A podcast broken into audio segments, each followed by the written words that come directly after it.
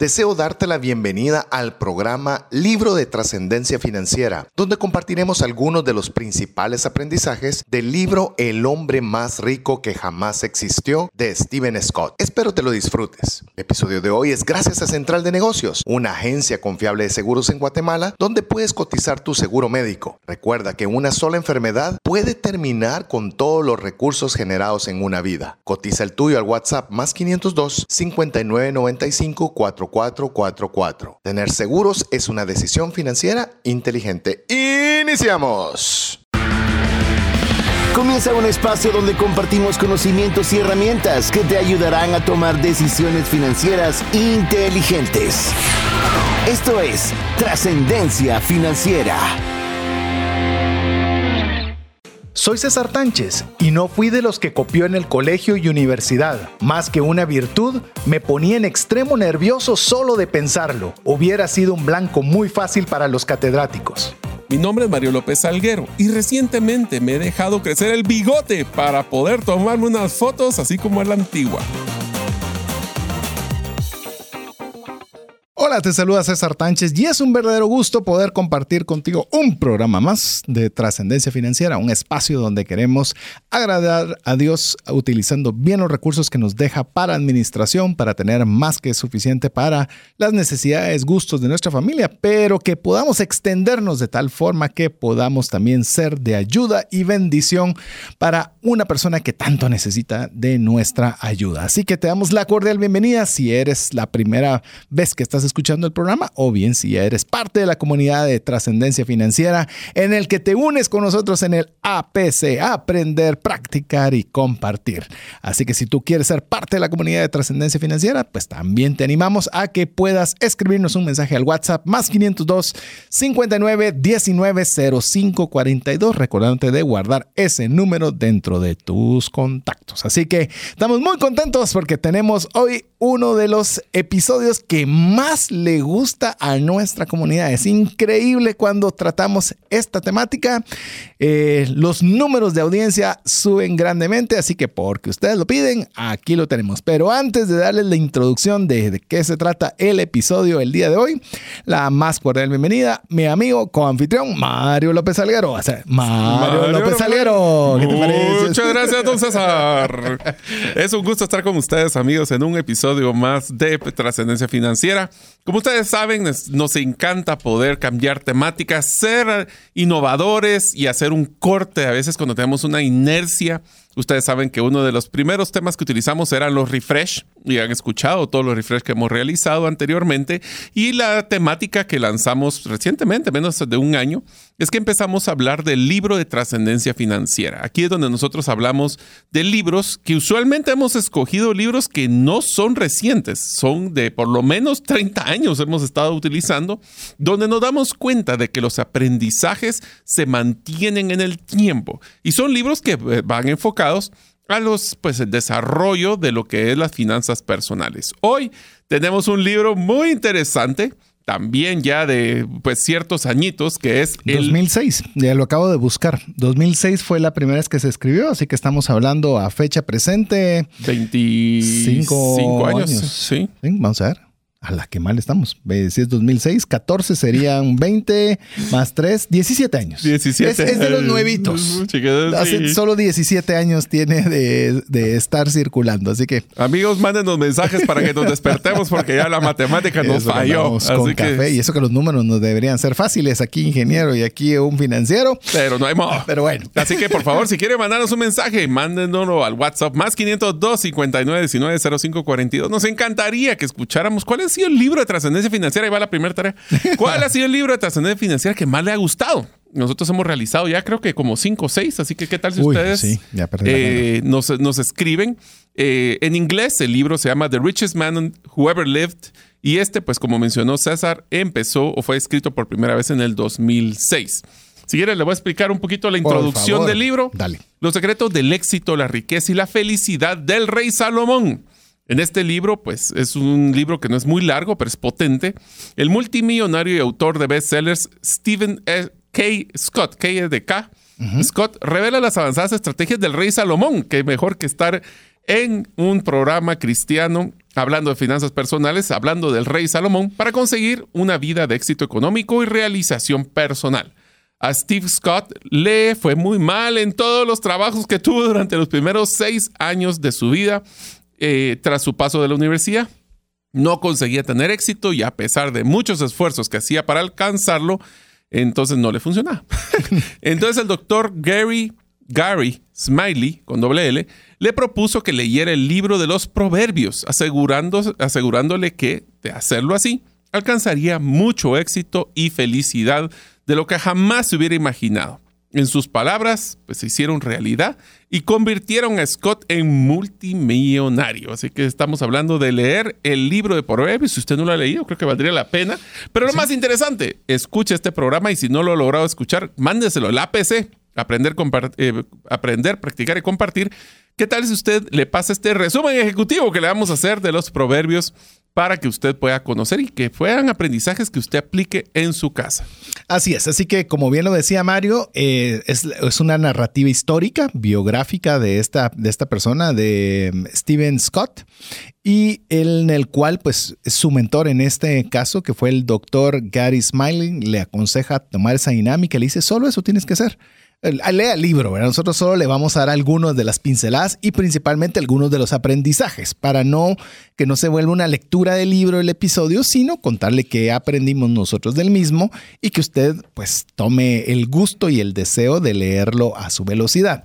Quiero profundizar un poco más antes de que arranquemos con las lecciones sobre esta temática del libro, ya que en este libro Steven Scott revela las claves de Salomón para ganar cada carrera. Explica cómo resolver conflictos, convertir a los enemigos en aliados, las cualidades esenciales para convertirse en una persona valorada y admirada, tanto en el trabajo como en la vida personal. También Scott eh, nos ilustra algunas de las ideas, de las estrategias de Salomón como anécdotas de sus éxitos y fracasos personales, así también de personas extraordinarias, como pueden ser Benjamin Franklin, Thomas Edison, Oprah Winfrey, Bill Gates, incluso Steven Spielberg. El hombre más rico que existió es un libro inspirador como instructivo que entreteje las verdades eternas de una forma muy amena para que podamos tener éxito en nuestra economía personal y, por qué no, también en nuestra vida particular. Así que yo le animo a que usted eh, se, se anime a poder comprar el libro, poderlo leer. Quiero decirle personalmente, es uno de los libros que más me han gustado. Eh, quiero decirle, soy un fan, un fanático del libro de Proverbios. Si usted jamás ha leído la Biblia, jamás, nunca se le ha atravesado, pero ni la más remota idea de leer la Biblia, le animo a que lea el libro de Proverbios. Si no, no arranque por Génesis, arranque con el libro de Proverbios y véalo y lo voy a decir con mucho cuidado, pues porque en mi caso particular considero la Biblia como la palabra de Dios, pero hablándole a una persona que jamás ha tocado una Biblia en su espacio, agárralo como cualquier libro de texto.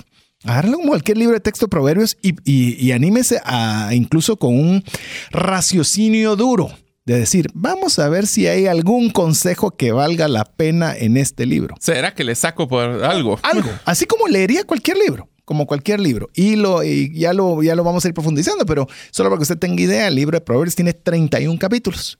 Así que oh. sin querer, queriendo, usted puede leer un capítulo al día.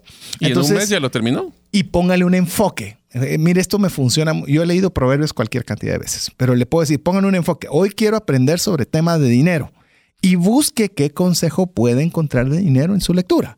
No, y ahora quiero ver para poder, no sé, tener mejor relación en mi familia. Búsquelo eso. Quiero ahora qué puedo aplicar para mi empresa. Y, léalo con, un, con una mentalidad diferente y se va a dar cuenta que cada vez se encuentra algo bien interesante. ¿Y sabe qué fue lo que me motivó a verlo de esta forma? La lectura de este libro. Entonces queremos eh, animarle de que usted pueda no solo leer el libro, y si usted también lo puede complementar e idealmente con o sin, es que lea el libro de Proverbios. Pero bueno, fue una, una introducción algo extensa, pero es interesante porque la temática está de un mentor hacia una persona que estaba fracasando, donde le pone una tarea relativamente sencilla Y sorpresa, sorpresa, resulta que ahí encuentra, pues obviamente, muchas eh, perlas de sabiduría que le ayudan a no solo transformar su vida, sino a volverse en un multimillonario. Algo que Yo- todavía estaría pendiente en mi caso. No sé si vos ya le llegaste. No. Eh, todavía no. Todavía no. Entonces tenemos que volver a leer el libro. Sí, yo creo que sí. Pero sabes que lo que voy a- lo que creo que va a ser interesante, César, es que hablemos y tal vez motivemos, animemos, que deberíamos ya animados todos de poder escuchar este episodio.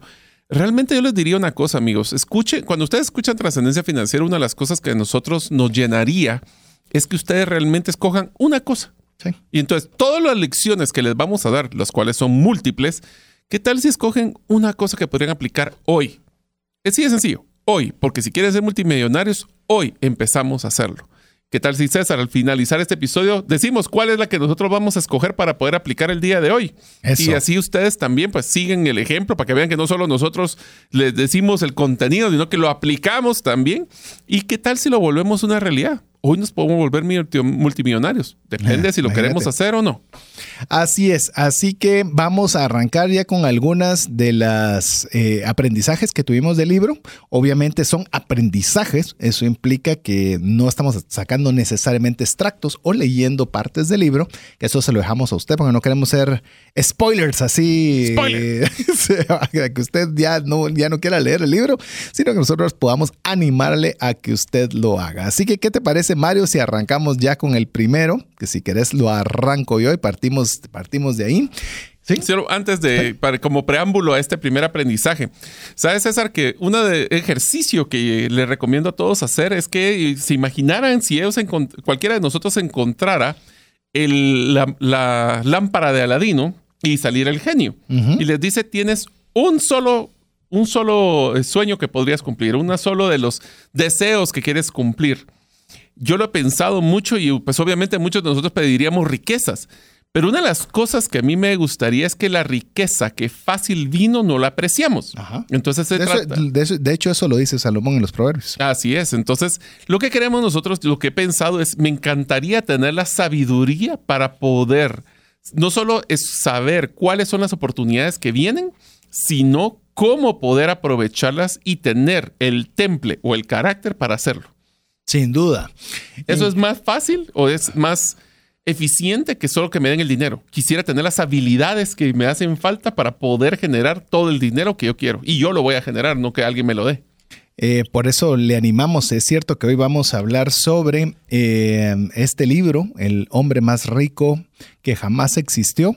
Y sin embargo, eh, es, llamemos, va muy apegado a poder leer el libro de la Biblia de Proverbios. Y por ejemplo, con lo que vos decías, Mario, uno de mis proverbios favoritos, por eso cuando usted oiga que dicen proverbio, es porque está extraído principalmente del tema del libro de Proverbios de la Biblia, es mejor que una manzana de oro con figuras de plata es la palabra dicha como conviene. Mire, se me quedó grabado y es uno de los proverbios que me vivo recordando todo el tiempo. Es decir, más que buscar riquezas, deberíamos procurar tener la palabra acertada en el momento oportuno. Imagínate para negocios, imagínate para la vida familiar, imagínate para instrucción de cónyuge. O sea, cuán valioso es decir lo que conviene en el momento adecuado. Sí, también. Es valiosísimo. O sea, Sí. es val- puede conseguir lo que quiera, lo, puede hacer cualquier cantidad de cosas. Entonces, ahí es donde poco a poco comenzamos nosotros a permitir que cada uno de estos aprendizajes se vuelvan, ah, es que yo quiero oro y plata. Sí, buenísimo. Pero hay algo más grande que eso. Ah, ¿qué es eso? Bueno, poder aprender a decir la palabra adecuada en el momento oportuno. Entonces, ¿cómo aprendo a decir la palabra? Y ahí se vuelve como esa, esa exploración de cómo un proverbio tan sencillo de decir resulta que tiene unas implicaciones muy grandes en nuestra vida y eso es lo que explora el libro. Así es. Entonces, el primer aprendizaje que estamos hablando del libro, eh, que es el hombre más rico que existió, dice que la sabiduría es más valiosa que la riqueza. El rey Salomón afirma que la sabiduría es esencial para alcanzar el éxito financiero y que es más valioso que la riqueza, que era lo que estábamos hablando anteriormente. decías vos, incluso cuando vos estabas haciendo tu propia afirmación del genio. Así es. Pensé que ibas a decir, yo le diría que eh, mi deseo es tener más deseos. Lo que pasa es que ese, creo que está siempre, ese es el asterisco que le ponen los genios que no sabían. Eso está escrito en la, en la, La en la letra pequeña. pequeña. abajo de la lámpara. No puede pedir eso. No puede.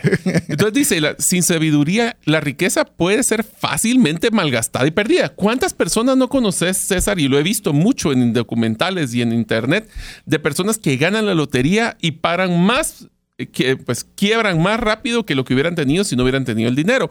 O simplemente se gastan el dinero y después pueden estar en una situación financiera peor que la que empezaron. Te La lo voy a ampliar ahí antes de que continúes con esto. ¿Cuántas empresas conoces vos que son empresas familiares que cuando hacen el traslado al heredero ya no siguen las empresas? Es decir, fue el fundador, Quiebran. pero ya la siguiente generación no logró sacarlo adelante. ¿Por qué? Porque quizás se lo pusimos muy fácil. Quizás fue el, el- obviamente el fundador tuvo que hacerlo todo, hizo todo el esfuerzo y le dijo, bueno, mijo, dale. Y el otro dijo, pues dale a la vida Dale a loca, dónde, pues. dale a ah, dónde. sea, y ahí es por eso me gusta tal vez la filosofía, Mario, de algunas multinacionales familiares que se han vuelto muy grandes, en las cuales la- los herederos no, no es que llegan directo a los puestos que se llaman C-suites, a, la- a las No. CEOs. No, picar a piedra. arrancar a picar piedra para que entendas el, cómo funciona el negocio y que no suceda efectivamente esto, que ganen primero sabiduría para ya luego poder seguir creciendo el negocio y tener riqueza. Lo que fácil viene, fácil se va. Y dice, la sabiduría ayuda a tomar decisiones financieras informadas. Ahora, para que adivinen, nuestros amigos están escuchando Trascendencia Financiera, están teniendo información y sabiduría y a mantener también una perspectiva equil- equilibrada entre el dinero y el éxito. Y aquí me recuerdo mucho el episodio que hicimos sobre cómo poder cumplir tus sueños, despegando, cumplir tus sueños, sobre, y también presupuesto, y también varios pues, que hemos hablado sobre, ok, ¿quieres mejorar tus finanzas? ¿Para qué? ¿Para qué? Entonces ahí empieza el concepto entre el balance de no se trata solo de acumular dinero, qué es lo que te genera felicidad. Y hay personas con mucha riqueza que no tienen la sabiduría y por ende no son felices. Y usted lo ha escuchado múltiples veces a través del programa. Y algo que nosotros procuramos decir de forma constante el programa es que nosotros queremos darle los conocimientos, las herramientas y muy recientemente y la inspiración para que usted pueda tomar decisiones financieras inteligentes, no para que tenga más dinero. O sea, se da cuenta que hay un pequeño cambio en esto.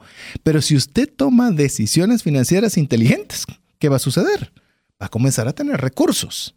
Pero a veces nosotros vamos por el fin y no vamos primero por el medio, que es aquello que nos va a hacer llegar a conseguir aquello que anhelamos, que en este caso es tomar decisiones financieras Inteligentes. Lo que pasa es que ¿qué es inteligente, ¿verdad? Ese es donde empieza el proceso a Y la inteligencia de dónde viene, por eso me gusta el aprendizaje, de que la calidad de la información que nosotros tenemos disponible. Es decir, si usted nunca ha escuchado nada de finanzas, nunca ha leído un libro de finanzas, nunca nadie le ha contado de cómo usar una tarjeta de crédito, qué es la deuda, cómo funciona el ahorro y todo eso, ¿qué tipo de información tiene usted cuando enfrente un problema financiero? Su información va a ser muy limitada. Y al ser una información muy limitada, es muy probable que no tome una decisión financiera correcta. Por eso, en buena medida, usted con trascendencia financiera y a través del podcast tiene cualquier cantidad de contenido para dotarse de información o de, en este caso, como lo escribe el, el autor, de sabiduría relacionada con el tema de dinero, para que su mente tenga buena base, buena materia prima para tomar buenas decisiones. Al final lo que queremos hacer es que cada uno de los, de los del dinero que generamos genere un impacto en nuestras vidas positivo. El siguiente aprendizaje es uno de los que a mí personalmente me encanta. Dice, la humildad es esencial para alcanzar el éxito. Aquí no hay ego por delante. Ayuda con reconocer nuestras limitaciones y aprender de los demás. También hay un tema de humildad intelectual donde nos sabe, donde decimos y estamos claros de que lo que sabemos no necesariamente es vigente y que siempre aprendemos todos los días. La humildad también ayuda a evitar el orgullo excesivo y que puede llevar a tomar decisiones poco informadas, porque si yo hace todo, ¿para qué me voy a actualizar? O la pérdida de riqueza. ¿Por qué? Porque suponemos que lo que nos trajo aquí nos va a llevar al siguiente nivel. Y si algo nos ha enseñado la vida es que estamos en un cambio exponencial. Y lo que funcionó antes no necesariamente va a funcionar en el futuro. Eh, recientemente, bueno, no recientemente, ya pasaron algunas semanas de esto, eh, tengo la oportunidad y la bendición de participar en un programa televisivo, radial y redes, no sé cómo decirlo ya, que se llama Vaya con Dios y efectivamente estábamos leyendo un libro de John Maxwell en el cual se llama A veces se gana y a veces se aprende. Y efectivamente parte de la temática de este libro habla sobre el tema de la humildad, que fue una oportunidad que a mí me tocó participar dentro, junto con el equipo que estaba ese día, y, y descubrir la importancia de la humildad. La humildad, a veces pensamos que humilde es no tener dinero. Él vive en una condición muy humilde, decimos. Y humildad no está relacionada con los recursos. Conozco personas con pocos recursos muy orgullosas y conozco personas con muchos recursos que son bien humildes. Entonces, la humildad no está relacionada con cuánto dinero tiene usted en su cuenta bancaria. La humildad es una actitud que usted tiene para poder ser empático con otra persona. Eh, algo que yo particularmente eh, he tratado, y le digo, es, es, un intento y es un esfuerzo que hago continuamente, es de tener sumamente claro que toda persona me puede enseñar algo. Toda persona me puede enseñar algo. Y algo que me gusta los viajes, y lo voy a unir con esto, Mario, del tema de los viajes, es que usualmente cuando estamos en Guatemala, pues algunas personas de alguno de los círculos que estamos involucrados nos conocen. Y al conocernos nos preguntan y nosotros nos toca hablar. Pero cuando uno viaja, casi nadie te conoce. Y al no conocerte, pues no te preguntan nada. Entonces da, le da chance de que nosotros podamos preguntar. Y sé que es algo que vos también haces, Mario, de poderle preguntar al taxista cómo, ah, es, su vida, qué hace, cómo, cómo se gana la vida y, y, tratar de veras de aprender del taxista, del que le recibe uno la maleta, de, la de cualquier persona para poder tener esa actitud de humildad que significa esa persona sabe más que yo y yo lo voy a aprender de lo que la vida te ha enseñado. Pero eso requiere que nosotros seamos conscientes y tengamos una actitud de aprendizaje y de humildad constante. Diría que hay un factor adicional, César, y es cuando tenemos humildad, también nos damos el lujo de sorprendernos. Sí. Porque no estamos, no, no siempre, y nos quedamos siempre en el área de confort. Entonces, al ser humilde y pensar que puedo conocer y aprender de cosas nuevas, nos enseña de que podemos hacer pues nos podemos sorprender viajando. Otra cosa es que nosotros estamos, recuérdense, nosotros somos víctimas de nuestro contexto. Y si somos humildes en saber que no sabemos, lo, es más, hay una frase, esto te lo voy a decir para que lo utilicemos como frase de trascendencia financiera. Ustedes saben, amigos, que las personas no saben lo que no saben. Sí. Esa es una frase que utilizo mucho porque las personas que no saben, por ejemplo, de cuando viajas, de que existen otros lugares iguales o más bonitos de los que son los tradicionales de turismo, si no tenemos esa humildad en la sabiduría, no exploramos más allá de lo tradicional. Y eso nos limita. Ahora voy a trasladarlo a finanzas personales. Nosotros creemos que cuando tenemos un tema de inversión, y lo hablamos con, contigo, César, creemos que la forma tradicional es meter el dinero al banco, lo cual es una buena opción, pero no es la única. Si tenemos esa humildad de decir, yo no sé todas las herramientas financieras que existen en el mundo, nos va a ayudar a explorar y ser curiosos. Es más, la humildad nos genera curiosidad. Sí, lo estoy anotando también. Y solo para ir cerrando te lo este, digo. Sí, con toda la humildad del caso. Te lo digo así. Eh, yo, yo, quiero solo desarrollar sobre algo que vos mencionabas con el tema de la humildad, que es importante, que nos volvemos víctimas de nuestro propio contexto. ¿Qué significa esto? Si usted no tiene la humildad de aprender de alguien más, va a saber solo lo que usted sabe. Así es, lo que ha sido expuesto. Y eso es muy limitante. Cuando nosotros nos damos cuenta que hay un mundo abierto donde hay mucho que aprender, ahí es donde nosotros comenzamos a ser humildes y como era esa famosa frase, es una frase célebre, solo sé que no sé nada. Y eso lo decía, cuanto más sé, solo sé que no sé nada. ¿Por qué? Porque en cuanto más está la humildad de poder explorar cómo puedo aprender, eh, hay temáticas, por ejemplo, con, con Mario, que eh, por ejemplo tenemos, ya, ya lo sabe usted, un podcast que se llama Bitcoin Economics. Eh, comenzamos a aprender, aprender, aprender. ¿Y cuál es tu sensación? ¿Que ya te las sabes todas? A la que cada vez me doy cuenta que hay más cosas que aprender. y que sabemos menos de lo que pensábamos. Entonces, esa actitud lo obliga a usted a aprender más, lo cual le genera más destrezas, las cuales le amplían su espectro mental y de capacidad y demás lo cual conlleva que le trae mejores recursos. Así es, así que sean humildes mis amigos porque todos tenemos que estar claros que no sabemos todo. Vamos con la siguiente. La siguiente dice, la planificación y la preparación son claves para el éxito financiero, esto parece retórica de lo que hemos cantado durante muchos años. La planificación y la preparación son fundamentales para alcanzar las metas financieras a largo plazo. Aquí voy a, largo plazo. Aquí estoy y les diría, si quieren escuchar un episodio para romper ese que es cortoplacismo, escuchen el de economía conductual. Ese les va a ayudar mucho. Esto incluye establecer metas, hacer presupuestos, ahorrar e invertir de manera inteligente. Amigos, nosotros estamos, eh, y eso sí se los digo como un punto que estamos viviendo, no importa en qué momento escuche este episodio siempre van a haber riesgos de recesiones, siempre va a haber riesgos de incertidumbre. Y por ende, si nosotros no planificamos, no ahorramos y no tenemos nuestro colchoncito famoso o un fondo de emergencias, puede ser que con una enfermedad perdamos todo lo que tenemos. Si usted no quiere perder todo con una enfermedad, adquiere un seguro médico. Ahí está también. adquiere un seguro médico. Y si quiere información del seguro médico. Te lo pongo así: seguros de ingresos, seguros de vida. De incapacidad laboral, por ejemplo, seguro. El ejemplo de otra cosa que también nos pasa: seguro es preparación. De, correcto. Por ejemplo, muchas de las cosas que nosotros pensamos con los seguros, voy a utilizar el ejemplo tuyo.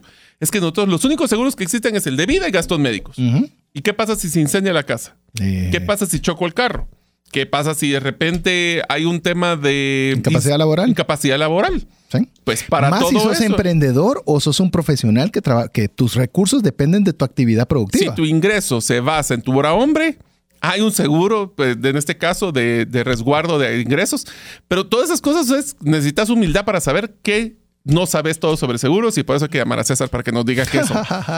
eh, básicamente, yo, yo, lo que le quiero animar con lo, que, con lo que estamos hablando es preparación.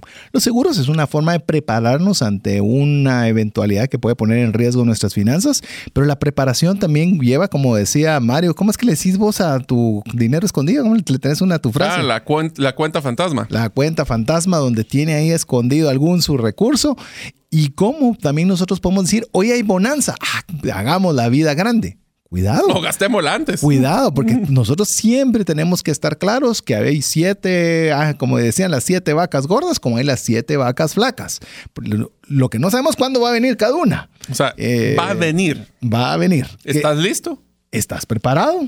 Eso es bueno, buena parte de lo que nos anima Steven Scott dentro de su libro El hombre más rico que jamás existió, escrito en el 2006. Así que vamos a hacer una primera pausa. Recuerde que usted tiene tarea de Mario, la cual le animó a decirle cuál ha sido el libro de trascendencia financiera que más le ha gustado hasta el momento que usted nos lo escriba al WhatsApp más 502 59 19 05 42.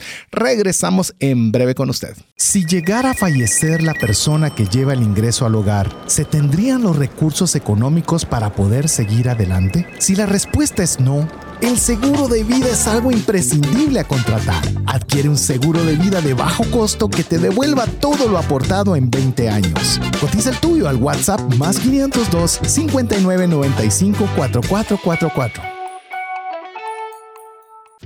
¿Sabías que según Employee Financial Wellness, un empleado ocupa más de 144 horas laborales al año lidiando con problemas personales de dinero? Mejora la productividad de tu empresa proporcionándole a tu equipo educación financiera. Solicita una propuesta al WhatsApp más 502 59 19 05 42. Si el contenido de este programa te genera valor, compártelo en tus redes sociales. Trascendencia financiera. Queremos agradecer cada uno de los mensajes que usted nos envía al WhatsApp más 502 59 19 05 42. Es más, me sé más de memoria este número que el mío. Así que, así que queremos que usted también, pues no que solo aprenda de memoria, pero que sí lo guarde entre sus contactos más 502 59 19 05 42 y se haga presente como parte de la comunidad de trascendencia financiera. Recuerde una tarea de momento que ha dejado Mario es que nos escriba a ese WhatsApp cuál es el libro de trascendencia financiera que le ha gustado más. Son dos, tareas. Ah, a ver cuál es la otra. Y la segunda es de todas las Ah, eh, acciones que estamos diciéndoles, ¿cuál aplicarían hoy? No importa cuándo es. Y, te- y di- y dijiste que nosotros tenemos que dejar Por- dicho por antes de que Pon acabe programa. atención de lo que estamos hablando. Es que por eso aquí- fue, fue, hice un lapsus mental así, Ah, sí, cómo no. consciente, evitando la tarea. Para evitar que César ahí los haya confundido, también la segunda tarea es que escojamos cuál de estos aprendizajes o lecciones que estamos hablando. Hemos hablado de la sabiduría es más valiosa que la riqueza, que la humildad es esencial para alcanzar el éxito y la planificación y la preparación son claves para el éxito financiero. Y van tres, vamos a hablar más de los siguientes dos segmentos, pero lo importante es, escoja uno. César y yo les vamos a decir cuál es el que escogemos al finalizar este episodio. Así es, más 502 59 19 05 42. Vamos con el siguiente aprendizaje y este lo voy a agarrar yo porque es uno de mis favoritos, así que ya voy comenzando a depurar mi tarea. La perseverancia y la determinación son fundamentales para alcanzar las metas a largo plazo. El éxito financiero, el tener recursos, no sucede de la noche a la mañana. Se requiere de mucho esfuerzo y perseverancia. Es importante tener una mentalidad de no rendirse jamás y seguir trabajando hacia las metas, incluso cuando se enfrentan obstáculos que parecen inaccesibles. A ver, ¿por qué es que le digo que para mí es de mis favoritos? En cierta oportunidad tuve la, eh, la en cierta oportunidad tuve la bendición de poder compartir una conferencia que de hecho fue en el Centro de Convenciones Ilumina que se llama Perseverancia Estratégica, donde me di cuenta de que la perseverancia resulta ser uno de los factores en los cuales muchos nos quedamos a mitad de camino cuando pudimos haber tenido recompensas muy grandes financieras, familiares, de lo que sea, nos damos por vencidos. No, no, no le ponemos todo el trabajo, todo el esfuerzo, nos desanimamos con el primer obstáculo eh, y, la, perseverancia requiere o nos, nos facilita tener esa gasolina necesaria para llegar de punto A a punto B. Me recuerdo en un viaje, y así, así le dejo la, la participación a Mario sobre este aprendizaje, me recuerdo en cierta oportunidad que estábamos de viaje con Mario, un otro amigo y nuestras esposas, y teníamos que hacer un viaje que iba a tomar algunas horas. Eh, vemos cómo estábamos de gasolina, vimos que había... ya sé por dónde vas. Sí, ya está, ya para que vos lo veas. Había medio tanque. Dijimos, bueno, con medio tanque Ay, suficiente Dios. y en cualquier momento podemos eh, nuevamente poner gasolina. Solo un contexto antes, perdón. Estamos en un desierto. Eh, ahí va mi punto. Eh, estábamos en un desierto y pensamos como cualquier viaje que habíamos hecho antes, eh, pues íbamos a encontrar gasolineras. Más de alguna encontramos, hombre. Exactamente. Resulta que comenzamos a caminar, eran horas, le estoy diciendo horas, y mirábamos que no aparecía la gasolinera, no aparecía, y cuando buscábamos en el Waze, decía que estaba, le voy a decir cualquier número, no recuerdo, 140 kilómetros, y mirábamos cuánto nos iba a aguantar la gasolina, eran 140 kilómetros. Es decir, si algo pasaba mal, no llegábamos a la gasolinera con la suficiente gasolina, metidos en un desierto, ya en la tarde, noche, se puede imaginar eso. ¿Por qué le menciono este ejemplo? Porque nosotros usualmente cuando emprendemos cualquier desafío, no nos preocupamos de ver cuánta gasolina tenemos para lograrlo. Comenzamos a decir, bueno, lo vamos a hacer y al ratito ya nos seguimos. ¿Por qué? Porque nos faltó gasolina. ¿Qué vamos a requerir para poder llegar de A a B? ¿Cuántos obstáculos puedo soportar? ¿Cuántos meses sin ingresos puedo pasar antes de ver que ingresa algo en mi emprendimiento? Y eso es lo que nos va a permitir a nosotros ser perseverantes y constantes. A ver, si ustedes quieren saber por qué decimos esto con tanto énfasis, ¿qué tal si buscan una serie que llamamos Finanzas para Emprendedores o Antes de Emprender, que es como preparar sus finanzas personales para emprender? Amigos, usualmente lo que hacemos es que somos muy optimistas o no somos, le diría yo, resilientes, que es la palabra que yo quería decir sobre este aprendizaje que es uno de mis valores personales. Ya vamos a llegar a la serie, a los episodios de, de, valores personales de César y los míos. Pero aquí lo interesante es, a veces hay una gráfica, yo no sé si lo has visto, es una caricatura, César, sí. donde hay una persona que está cerca de, una persona, eh, están dos personas cavando túneles uh -huh. para encontrar diamantes. Uno encuentra un diamante pequeño y cree que ya hizo, se hizo rico. El otro se frustra porque no ha encontrado nada, tira la toalla, que es dejar rendirse. Y qué casualidad es que había un diamante 10 veces más grande abajo y le faltó solo un pedacito para llegar. Hay que poner una alarma con esto. Una cosa es ser persistentes y otra es ser necios. Correcto. Entonces, Una de las cosas que también es saber cuándo tomar nuestras pérdidas y rendir o, o pues, simplemente ya no seguir perdiendo.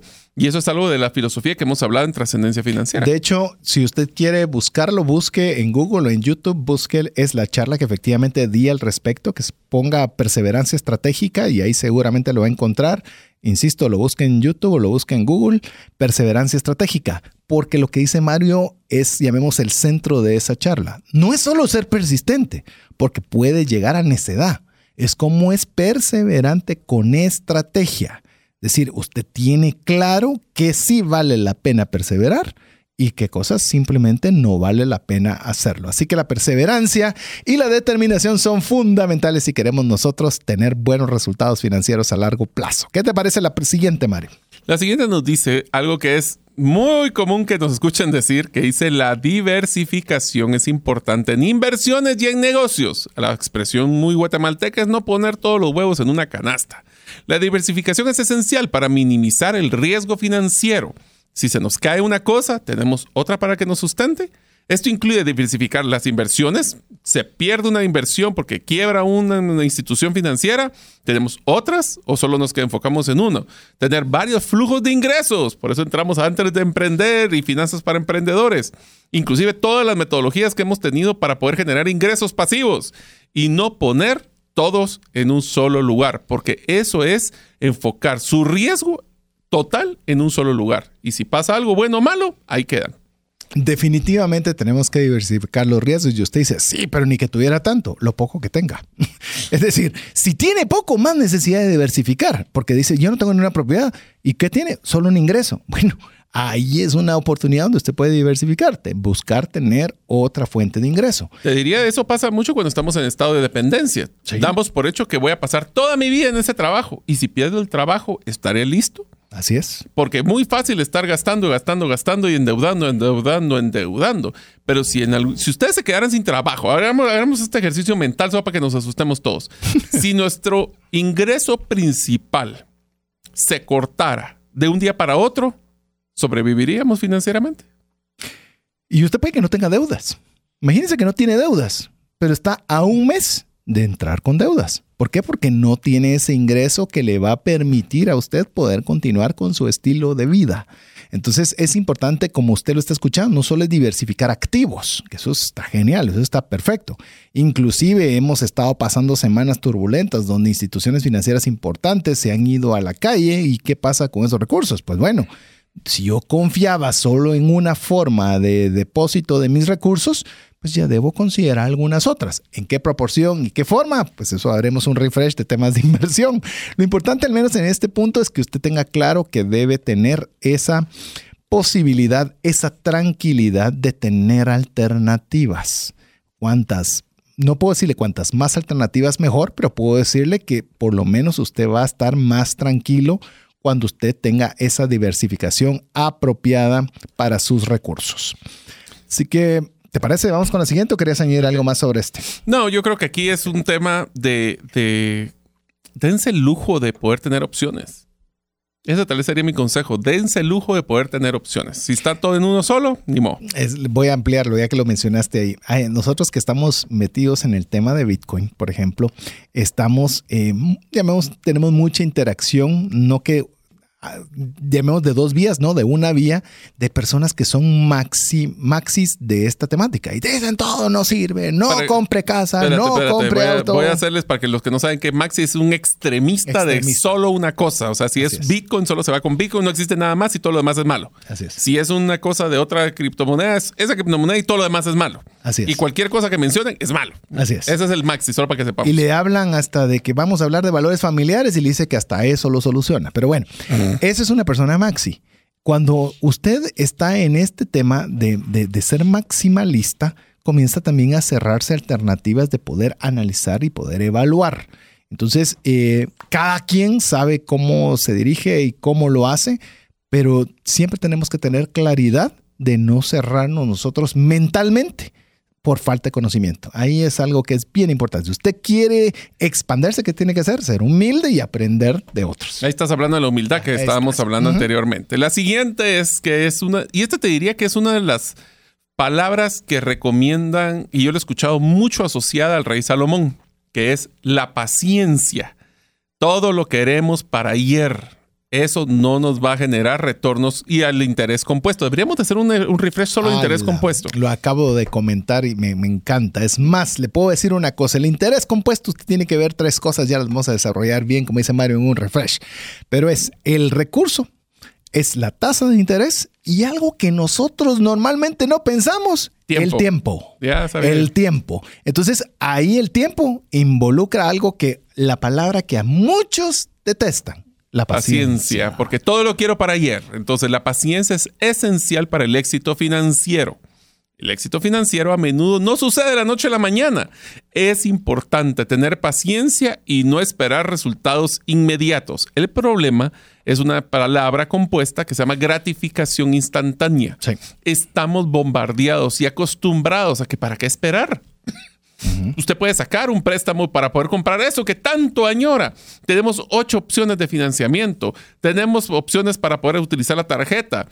El problema es de que cada día lo que estamos haciendo es cargando más cuotas que lo que hace es que se vuelve un costo fijo en vez de un variable. Y el día que haya una crisis, como lo hablábamos en el anterior, por no tener tantas opciones, vamos a caer en una deuda fija en vez de poder decir no tengo deudas y sino que junto el dinero y después compro las cosas. Amigos, yo sé que suena fácil decirlo y sé que todos queremos comprar esa cosa que tanto nos gusta. Yo lo entiendo, yo lo vivo, a mí me pasa y es una lucha campal cada vez que abro Amazon. Estoy clarísimo. Pero es algo que es una lucha que vale la pena tener todas las veces que queramos hacer esos gastos. Yo por eso no tengo cuenta de Amazon, ¿ya veo? Eh, Solo le pedís a tu esposa, así que ni modo. Pero sí, pero para mí es una forma, si querés sencilla, pero es una forma en la cual me limito a, a- a- a- a, por lo menos, a tenerlo de alguna forma más lejana, lejana, o por lo menos no estar constantemente ahí. No, yo sí. La paciencia es clave. Eh, por ejemplo, eh, veámoslo desde el punto de vista de la deuda. La deuda usualmente queremos salir de la deuda de la noche a la mañana. Y la pregunta es, ¿cuánto tiempo nos llevó a tener ese nivel de deuda? ¿Cuántos años tomamos malas decisiones financieras que nos llevaron a estar en una posición financiera complicada? La respuesta para la enorme mayoría de casos es nos llevó tiempo. Nos llevó mucho tiempo. Y cuando nosotros queremos recuperar, resulta que no es rápido. Y cuando alguna persona se acerca a mi persona, me dice, mire, pero entonces, eh, ¿cómo puedo salir y poder arreglar esta situación financiera y demás? Y bueno, este es el proceso. Ala, pero yo pensé como que o yo le iba a cancelar la deuda o iba a suceder un milagro. Eh, va a tomar tiempo. Mi caso, ya lo he comentado varias veces, pero de llegar a poder tener 12 tarjetas de crédito casi topadas a la vez y el pago mínimo más alto que mis ingresos, me tomó en mi caso particular, no recuerdo si fueron 6 o 7 años, un proceso de poderlas lograr, poderlas pagar. Y le digo, fue duro, fue duro, requirió mucho esfuerzo y sobre todo, como lo estamos mencionando ahora, mucha paciencia. Pero le puedo decir algo, esos siete años igual iban a pasar. Ya sea yo solucionando mi problema financiero de deuda o bien estando igual o quizás peor. Entonces ahí es donde nosotros decimos, sí va a tomar mucho tiempo. Sí, la pregunta es, el tiempo va a pasar. Eh, ¿Cómo vas a llegar a esos, dentro de esos cinco, dentro de siete, dentro de diez años?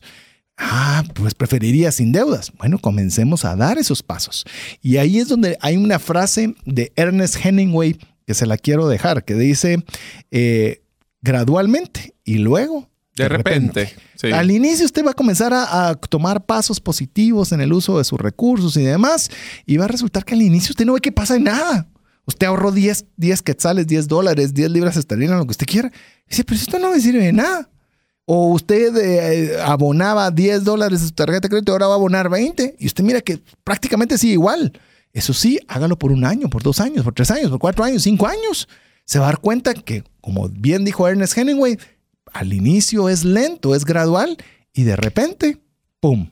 Usted está en una nueva posición financiera. Lo que queremos hacer, amigos, con este concepto de la paciencia es que el dinero genere dinero en vez de que ustedes tengan que generar el dinero físicamente. Y eso se logra con paciencia. César, antes de que dé la siguiente, ¿podrías recordar cómo es que haces el inicio del programa? O sea, como bienvenidos a Trascendencia Financiera, por favor.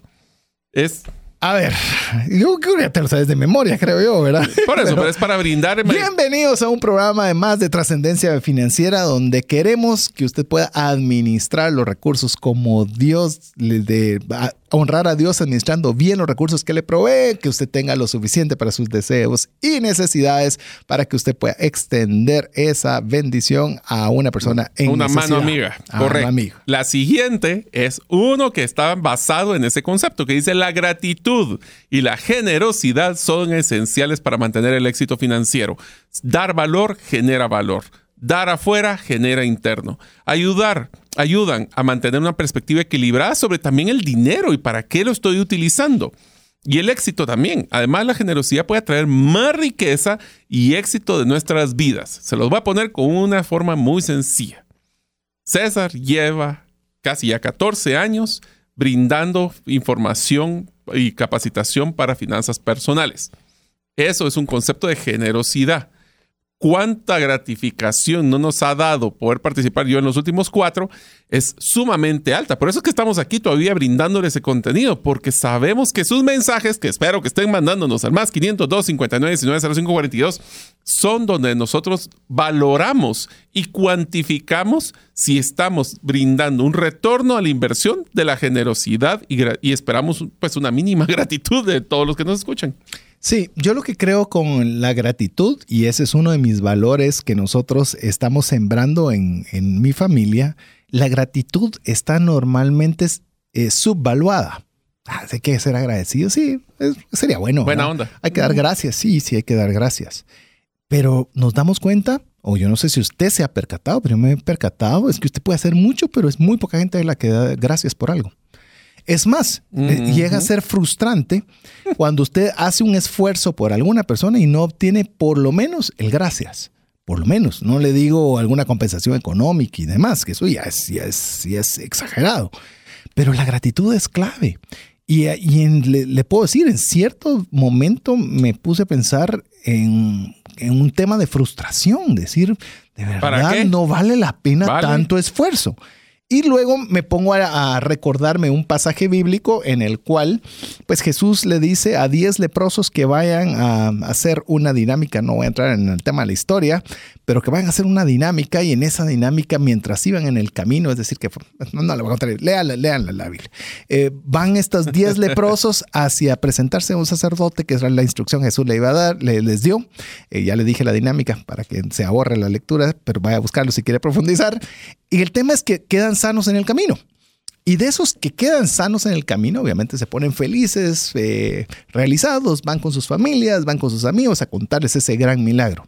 De los diez, uno regresó a darle las gracias a Jesús. Uno, uno. Y estamos hablando Jesús, el Hijo del Dios, del Dios del universo. Uno de diez tuvo una repercusión del 10% de gratitud. Eh, ¿cuánto puedo esperar un César Tánchez de retorno de gratitud? Dije, obviamente muchísimo menos. Entonces dije, sí, Jesús mismo, uh. que cuando llega este leproso y le dice, ¿no eran 10 los que habían ido? A ver, te lo voy a hacer en son de ah. broma para que te rías, pero Básicamente, como, vos sabés como lo que es un Satoshi, ¿va? Sí. Va, un Satoshi de un Bitcoin es lo que vamos a tener de gratificación. El punto cero cero cero cero cero ocho ceros, ocho ceros uno. y con ese nosotros salimos felices. Entonces, amigo, eh, le puedo decir, y como le digo, no voy a adentrarme en esto porque vamos a preparar un refresh para contar los valores de Mario como los, los que nosotros intentamos ejercer en nuestra familia. La gratitud es clave.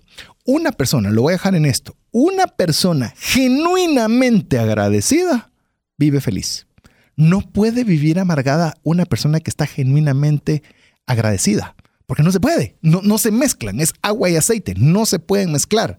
Si yo estoy agradecido, no, no, usted no está agradecido, está diciendo que está agradecido. Pero si usted está genuinamente contento en cualquiera que sea su situación, usted va a ser feliz. Y eso es por lo importante que nosotros podemos ver que tiene esa repercusión directa en su economía personal. Pero bueno, no sigo en ese porque ya sabes que es uno de mis valores, así que no, no, no le doy. Agradecimiento lo dejamos ahí. El siguiente es algo que pues es la base de todo lo que nosotros. Espera, te voy a poner una tarea. ¿Qué le parece, amigo o amiga, aprovechando de una vez?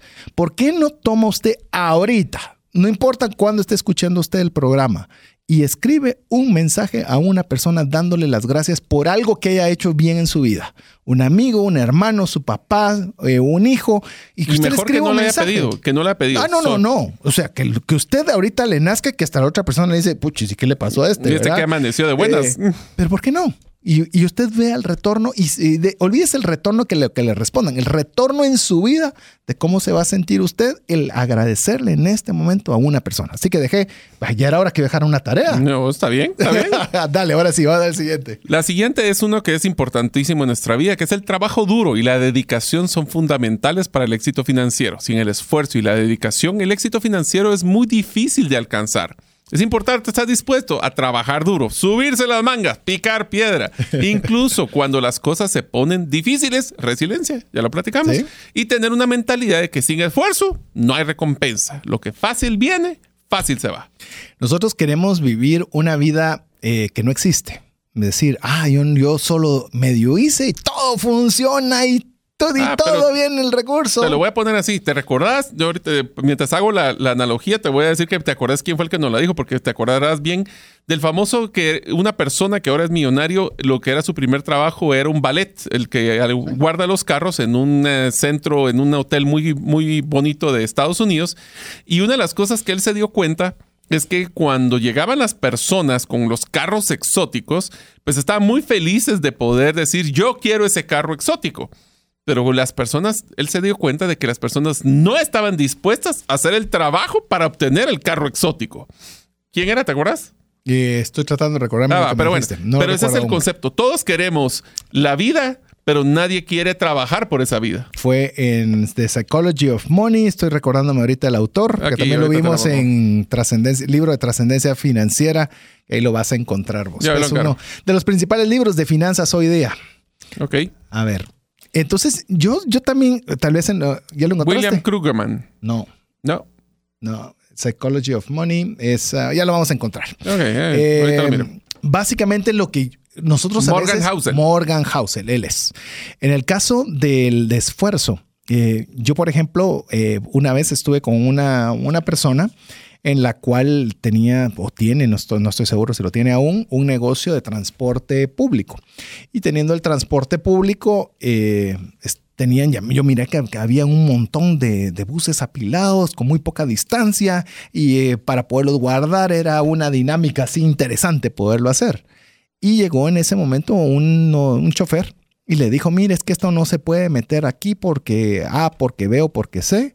Y él le dijo, ¿cómo que no se puede? Dame las llaves. Y él agarró las llaves y metió el bus donde dijo que se tenía que hacer.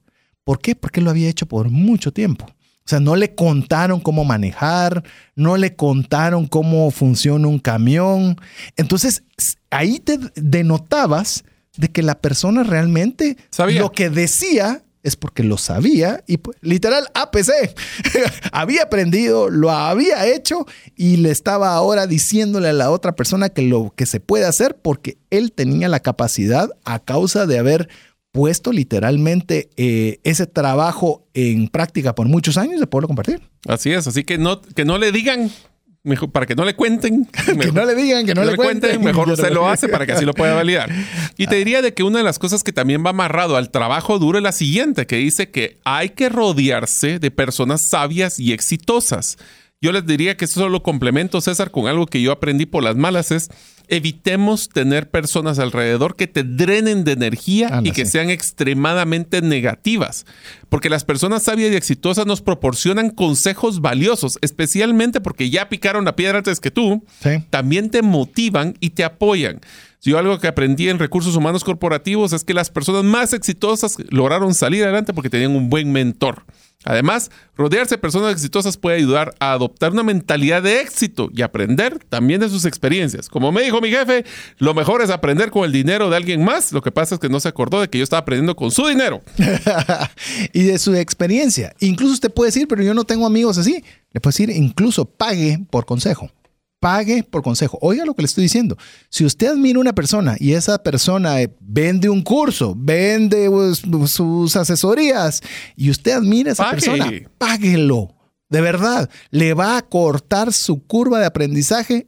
Yo creo que a veces no dimensionamos el costo financiero de equivocarnos. El costo por no financiero, la conocer. curva de aprendizaje. ¿Cuánto nos va a costar inventarnos ese tipo de cosas? Recuerdo y con esta anécdota vamos a ir a un, a un- a mensajes importantes para usted. Eh, en cierta oportunidad estábamos junto con Mario dando una asesoría a, un- a una organización en específico y les dimos un mapa de qué tenían que hacer. Y el primer paso era lograr poner de acuerdo en algunas ideas y decir, no, eso, eso lo podemos hacer nosotros. Eh, Sí, y- pero ¿a qué costo? Sí, ¿a qué costo? ¿Y por qué no lo han hecho antes? ¿Y será que todos van a respetarse entre sí sus ideas o necesitan a alguien que los guíe y los oriente?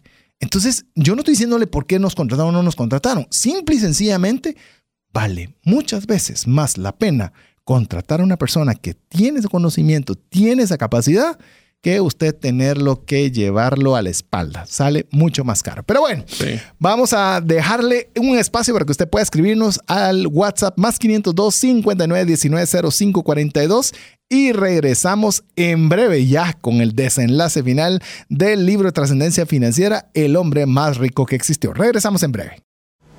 Una sola enfermedad puede acabar o destruir considerablemente el patrimonio que te ha tomado una vida construir. No permitas que eso suceda y contrata un seguro de salud que te permita tener acceso a los mejores hospitales del mundo y con cero deducible en hospitalizaciones en Guatemala. Solicita una cotización al WhatsApp 5995 4444. ¿Deseas aprender a invertir en criptomonedas y no sabes por dónde iniciar? El curso Realizando tu primera inversión en criptomonedas te guiará desde cero hasta realizar tu primera inversión. No necesitas experiencia o conocimiento previo. Adquiere el curso en herramientasprácticas.com e ingresa el código Bitcoin Economics para poder obtener 5 dólares de descuento. Apliquemos juntos el APC de trascendencia financiera. ¿Qué significa APC? Aprender, practicar y compartir. Queremos agradecer cada uno de los mensajes que usted nos envía al WhatsApp más 502 59 19 05 42. Recuérdese que tiene tres tareas. Dos ha dejado Mario y como cosa muy extraña yo he dejado una. Mario, ¿cuáles tus dos tareas? Así dejo yo después la mía. Una de las tareas es que primero nos mande un mensaje del, en al más 502 59 19 05 42 y nos diga cuál ha sido el libro de, de trascendencia financiera que más le ha gustado. No se vale este, ¿verdad? Obviamente, sino que los del pasado y nos diga, este libro me encantó. El segunda tarea es de todos los aprendizajes, eso todavía es en proceso, eso no lo podemos terminar todavía, de todos los aprendizajes de nuestro libro que estamos explicando el día de hoy, El hombre más rico que existió, vamos a implementar hoy y al finalizar este segmento hablaremos del cuál es el de César y cuál es el mío. Y el de César se lo dejo para que lo diga. Y el mío es muy fácil también, añadido a los dos que ya le dejó Mario, es que usted agarre su teléfono, llame, escriba un mensaje de WhatsApp, un DM, como dirían los jovencitos hoy día, como DM. usted quiera, pero mande un mensaje donde usted le agradece a una persona en particular por algo que haya hecho importante en su vida. Cualquier cosa. Le, la señora que le sirvió el café el día de hoy, ¿por qué no le da las gracias? ¿A tu mamá? Y le dice, te doy muchas gracias por tomarse el tiempo en regalarme esta taza de café. Muy amable, aprecio su esfuerzo, aprecio su ayuda. Y ya. Ya no, ya, mamá debería ser casi que hasta obvio y Ah, no, no, no, no, no, no, no, no, no, no, no, no. no. O sea, No solo déjame obvio. que lo termine. Podría sonar obvio, pero no lo No, es. suena lo obvio, pero no lo es. Sí. ¿Cuántos de nosotros es la última vez que amamos a nuestra mamá? Fue hace meses. Uy, vamos a tener que hacer Para- nosotros al, para- al terminar el programa hacer lo mismo. Pues nosotros vamos a hacer la tarea también. Va, yo, bueno, yo hablo con mi mamá todos los días, así que sí. Es- Sí, pero hablar es diferente a agradecer. Eso sí, vamos a agradecerles. me Así parece. es. Así que bueno. Seguimos. Seguimos con los aprendizajes. Les recordamos, estamos con el libro El hombre más rico que existió del autor Steven Scott. de esos, de esos libros que usted debe leerlo más de alguna vez, escrito en el 2006. La tarea, como les decimos, es escoger una. Le vamos a re- recordar rapidísimo cuáles hemos hablado. La sabiduría es más valiosa que la riqueza. La humildad es esencial para alcanzar el éxito. La planificación y preparación son claves para el éxito financiero. La perseverancia y determinación son claves para hacer los metas a largo plazo. Diversificación. La paciencia es importante. Gratitud y generosidad. Y el trabajo duro. El último que hablamos en el segmento anterior, es importante rodearse de las personas sabias y exitosas. La siguiente. Y si no las tiene, páguelas. Así es. Y si no la páguelas. tiene, páguelas. Pague por esa curva de aprendizaje. Es, a veces es muy caro. La educación financiera, hables de trascendencia financiera, es esencial para el éxito financiero. Tiene ¿cuántos episodios ya en el podcast? Uy, no sabría decirte, pero Bueno, más de 200. 200 ahí ya tiene episodios. para, Ahí ya tiene tiene pa- para divertirse. Tiene como 17 horas para poder escuchar este tipo de cosas o más. Uy, más. Es ajá. esencial para poder tomar, o sea, esta- este conocimiento de educación financiera es esencial para tomar decisiones informadas sobre el dinero y el éxito. Es importante educarse en inversiones, presupuesto, impuestos y seguros. Y aquí voy a tomar el ejemplo de impuestos. Amigos, si ustedes creen que pagar los impuestos hace cinco años es igual que ahora, están sumamente equivocados todo lo que está pasando en inversiones, en cómo manejo mi presupuesto y en lo que son impuestos cambia todos los santos días. Así que usted sea humilde y capacítese todos los días sobre estos temas. Y es algo que es bien importante, me ha pasado, por eso se lo cuento, que estamos, recuérdese, APC, en que no me interesaba nada el tema de los impuestos y lo delegué en los contadores. Ah, sí, yo te puedo dar fe de qué pasó. Eh, sí, y usted creo que ya unió los puntos, en los cuales nunca pagaron los impuestos, nunca llevaron el control y cuando nos fuimos a dar cuenta, Oh, sorpresa. oh sorpresa, estaba metido en un gran problema. Sí, pero fue culpa del contador. No, también fue culpa mía de no estar atento a que yo simplemente estoy pidiendo que me den un servicio, pero yo soy el encargado de ver que eso funcione hasta ahora que tengo una, llamemos esa buena mezcla. Así que es muy importante que nosotros estemos educados financieramente, seguros, impuestos, temas de presupuesto. Recuerde que hablamos una serie completa de controles financieros donde pudimos, eh, usted pudo tener herramientas para el presupuesto, control de gastos, legado, para que usted pueda educarse financieramente. Y si usted de veras quiere ayudarnos a esta causa, usted tiene un compromiso con nosotros. Es comparta el podcast de trascendencia financiera con al menos una persona. ¿Y sabe cómo lo podemos ver? Porque si usted realmente se siente parte de la comunidad y lo hace, se duplicarían el número de escuchas, lo cual no sucede. Y al no suceder significa que usted está privándole a una persona el poderle ayudar en este punto tan específico que es la educación financiera.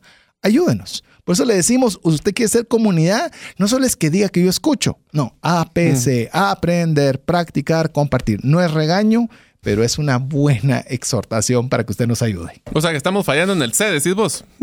No estamos compartiendo. Así es. Ahora, una de las cosas que también menciona, este es otro de los aprendizajes que creo que va muy amarrado al tema de paciencia. Y es el siguiente. La disciplina financiera es esencial para alcanzar y mantener el éxito. Le voy a ser sincero, amigos, la disciplina financiera es una de las cosas que a mí personalmente más me cuesta. Esto incluye hacer presupuesto, ahorrar, invertir de manera inteligente y evitar deudas innecesarias. Se lo voy a decir para el que quiera escoger este punto, no, le estoy diciendo. Yo le voy a decir una de las cosas que yo estoy tratando para hacer, para por lo menos luchar con este concepto. La disciplina financiera inicia con la fotografía financiera de cómo están mis finanzas. Actualmente, y eso cambia todos los días. Por supuesto. Entonces tenemos que tener cuidado con esto. Actualmente yo estaba muy feliz que sí, que pago en cuotas, pago en cuotas y me ha sorprendido de la cantidad de dinero que ahora es fija en mi tarjeta de crédito y les recomiendo de que vean dónde se les, está el dinero, se les va el dinero. Sí, presupuesto es ideal, pero por lo menos vean dónde están gastando. Y la pregunta es, ¿y hay algo que pueda hacer? ¿Tengo palancas para tomar decisiones? Porque esa es parte de la disciplina. A ver, eh, vos mencionabas de invertir o ahorrar de una manera inteligente. Yo le voy a añadir dónde está la disciplina. Y recurrente. Es decir, no basta solo, ay, ahorré hoy 10. No, 10 este mes, el siguiente mes, el siguiente mes y el siguiente mes, porque la recurrencia requiere disciplina. A veces tendemos, como dice Mario, el tema a confundir. Mario dijo que son complementarios, pero yo quiero mencionarles aquel que pueda confundir la palabra paciencia con disciplina. Son totalmente diferentes.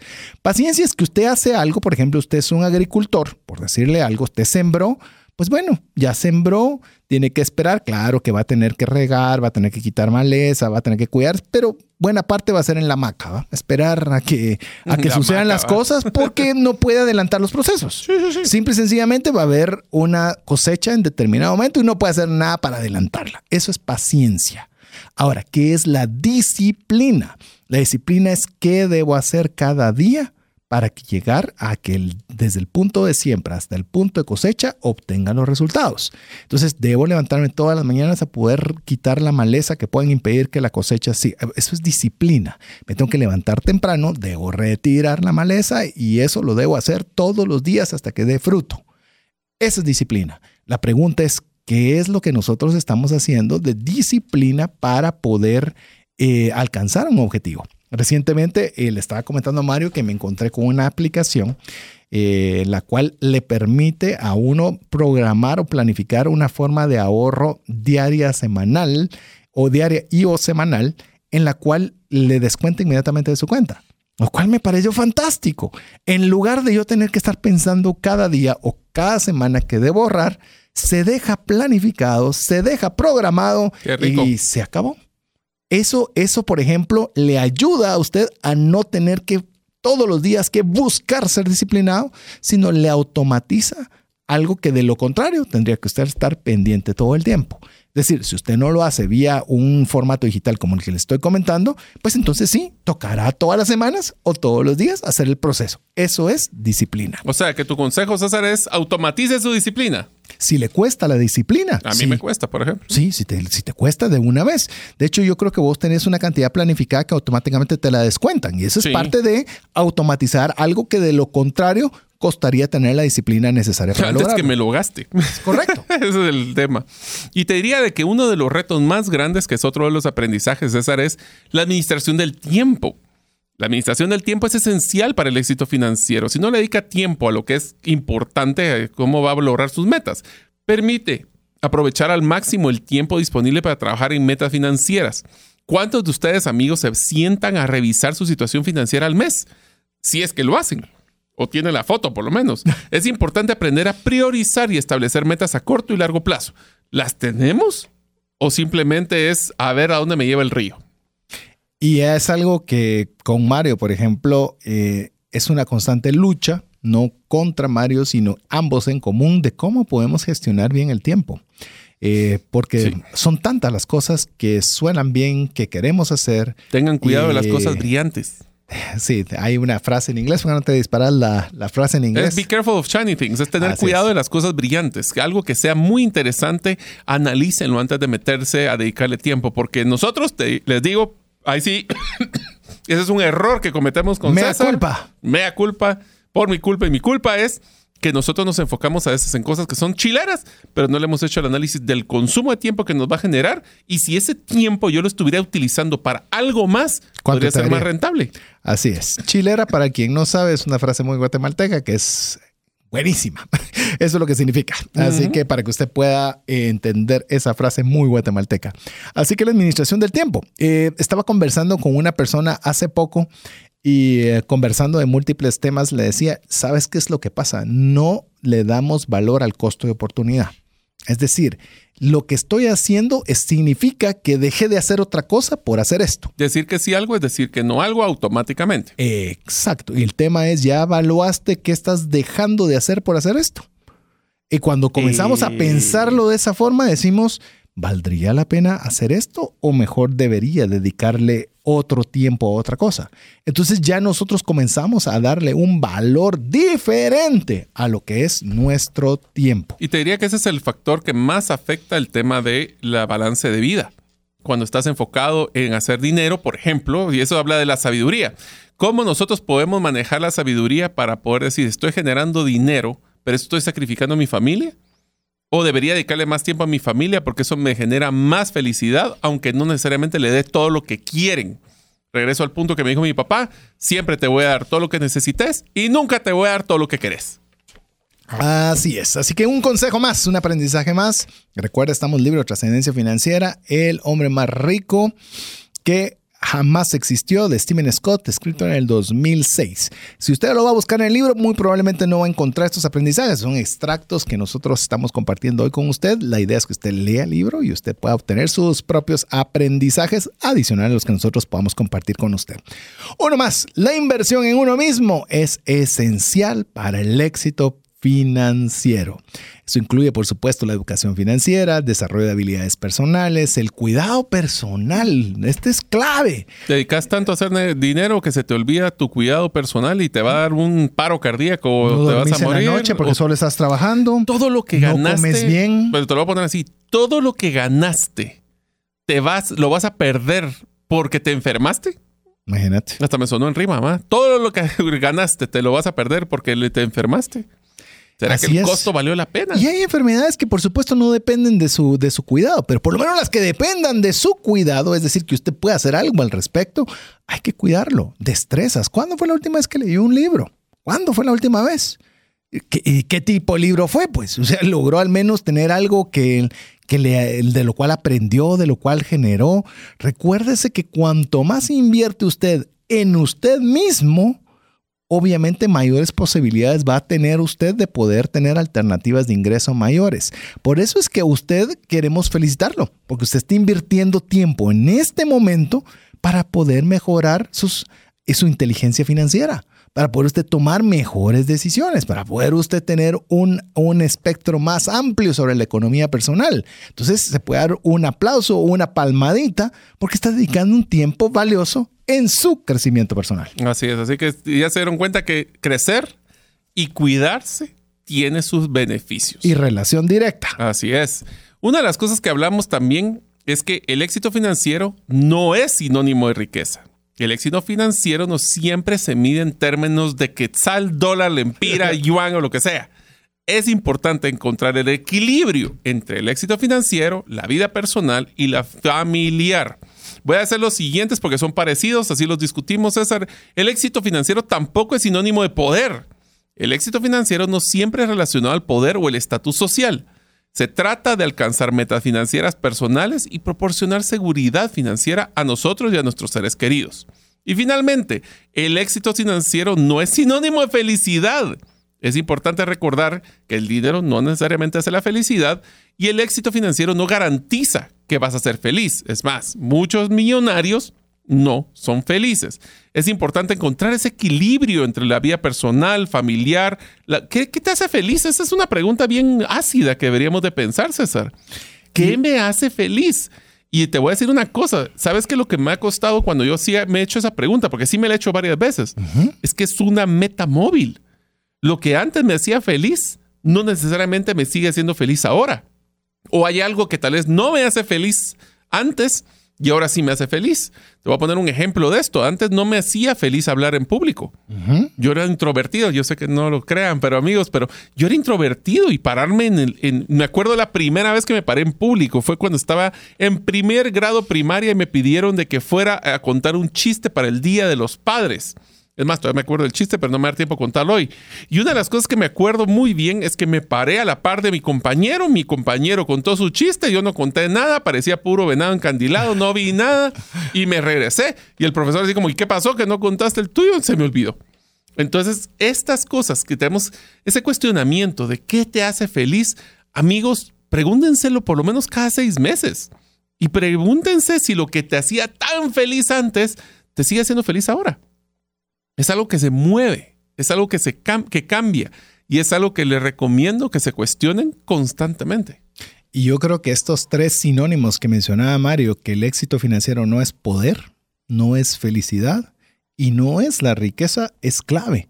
Porque si la respuesta a lo que Mario, al planteamiento que puso Mario es dinero, respuesta equivocada. Es respuesta equivocada. Dinero es un medio. Exacto. El dinero siempre va a ser un medio no el fin. No es el fin. Y a veces confundimos, eh, porque la línea es muy gris, es muy delgada, es muy leve, pero no lo es. Cuando nosotros estamos viendo, ah, es que yo quiero, mi éxito financiero es yo tener un estatus, el que me puedan reconocer como que soy A, B o C. Cuidado, eso significa que voy a estar sacrificando muchas cosas por mantener una apariencia. Y ese es un peso muy duro de llevar. Y es un peso que usted puede pensar, ah, eso solo para la gente mucho dinero. No, ese es un peso para complicado para cualquiera.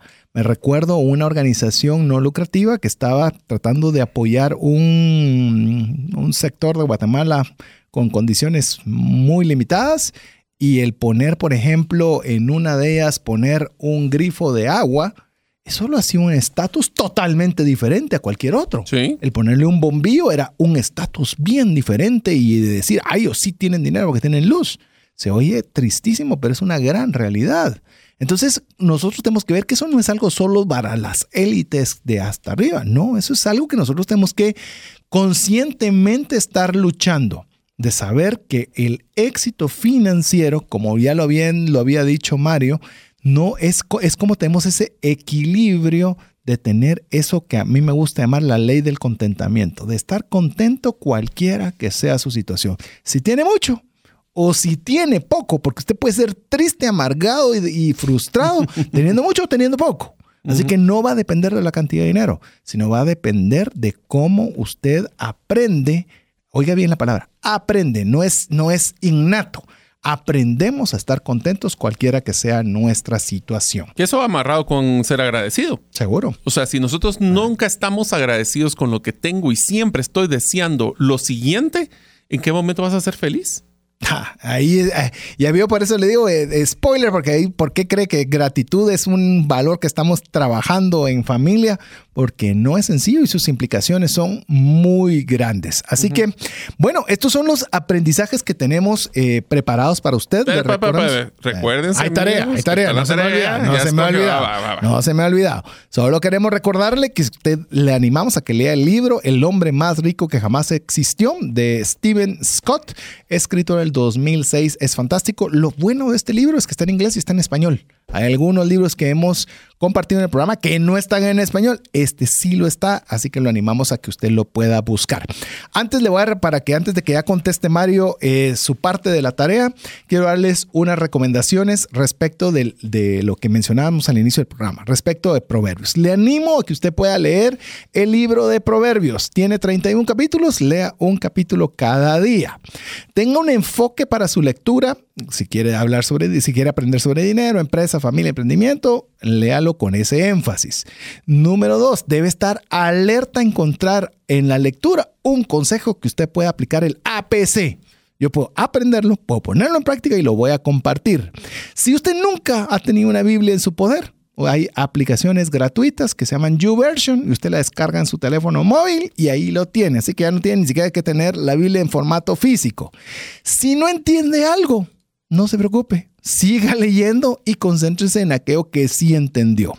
Y aquello que le haya llamado la atención, pues medite en ello durante el resto del día. Esos son mis consejos para que usted pueda sacarle el máximo provecho. Ahora sí, la tarea, don Mario. A ver, escoja, escoja usted y diga su razón, justificación, etcétera. Ah, yo tengo la mía, es la principal, es el concepto de la perseverancia. Y te diría de que ese va amarrado a la persistencia y a la disciplina. Esas son las que son mi lucha campal. Así que, ¿qué voy a hacer hoy en la tarde? Voy a hacer esa revisión de dónde está mi situación financiera para poder definir cuál va a ser mi, disciplina para evitar caer en, porcentaje de deuda arriba de lo que yo quisiera tener. A ver, eh, no le digo la que más me guste, le digo la que más me cuesta, porque me gustan casi que ¿Cuál vas a aplicar hoy? El tema es para mí es la administración del tiempo y es en lo que estoy trabajando, en lo que sigo trabajando y en lo que espero trabajando. y espero ir mejorando. Siento que estoy dando pasos, pero buena parte fue decir, comenzar a decir no a muchas cosas.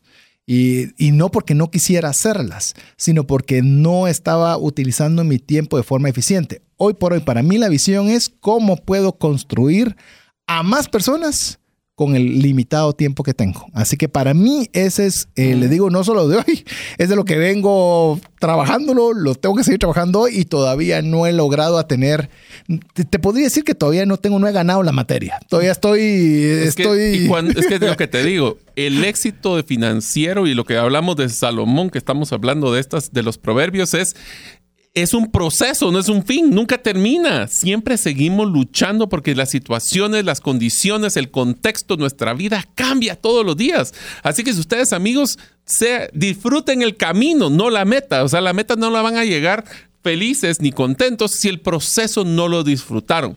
Y ahí les dejaría uno de los aprendizajes que no está en el libro, pero que me llevo de escucharnos dando los aprendizajes hoy es, tratemos de que todos estos aprendizajes, escogieron uno y que nos lo manden a decir, ahora sí, por favor, escriban en el más 502 59 19 05 42 cuál fue de ustedes el aprendizaje. Pero lo importante aquí es el siguiente, háganlo agradable. No es fácil, no te estoy diciendo que sea fácil, te estoy diciendo traten de hacerlo de una forma que ustedes, porque la disciplina y la persistencia se logra si nosotros bajamos el esfuerzo necesario para poder cumplir lo que queremos y les deseamos que tengan una realmente trascendencia financiera en su vida. Y cerrando lo que decía Mario, un paso chiquito, un paso pequeño. ¿Cuál de lo que usted se puso, qué va a hacer hoy? Pero sencillo, yo necesito perseverancia en el ahorrar y debo ahorrar todos los días. Ah, voy a ahorrar 100. Muy difícil. Voy a ahorrar uno. Ah, pero uno. Y póngalo en el brazo y todos los días va a ahorrar uno. Busca inercia. Inercia, tracción. Esa es, la palabra. Entonces usted se va a dar cuenta que ahí va a poder tener el, la De, practicar, la va a poder aplicar a su vida. Así que bueno, llegamos al final, Mario. Muchísimas gracias, amigos. Sé que fueron muchísimos aprendizajes, varios que son esenciales en nuestra vida. Amigos, no engorden comiéndose este, este contenido. ¿Qué tal si lo comparten? ¿Qué tal si le mencionan o si ustedes no están escuchando en el carro, cuando lleguen a su casa y le compartan un par de aprendizajes, los que más les quedaron en la mente, esos que escogieron y nos mandaron por el mensaje, por el WhatsApp, se lo comparten a su pareja, a su familia? Se lo comparten a su mamá, a su, que van a llamar a agradecerle. ¿Usted papá? ¿Usted mamá? Llamaron ya para agradecerles. Entonces traten de que esto se vuelva una cosita pequeña y que la gota de este episodio llegue al océano de sus finanzas personales. ¡Ah! Hasta poético terminó, no puedo añadir más. Así que en nombre de Mario López Alguero, Jeff en los controles, su servidor César Tánchez, esperamos que el programa haya sido de ayuda y bendición. Esperamos contar con usted la próxima semana, si así Dios lo permite. Mientras tanto, ayúdenos compartiendo este mensaje, este programa con alguien más. Así que mientras nos vemos nuevamente, que Dios le bendiga. Si el contenido de este programa te genera valor, compártelo en tus redes sociales. Trascendencia financiera. Esta es una producción de iRadios Guatemala Centroamérica.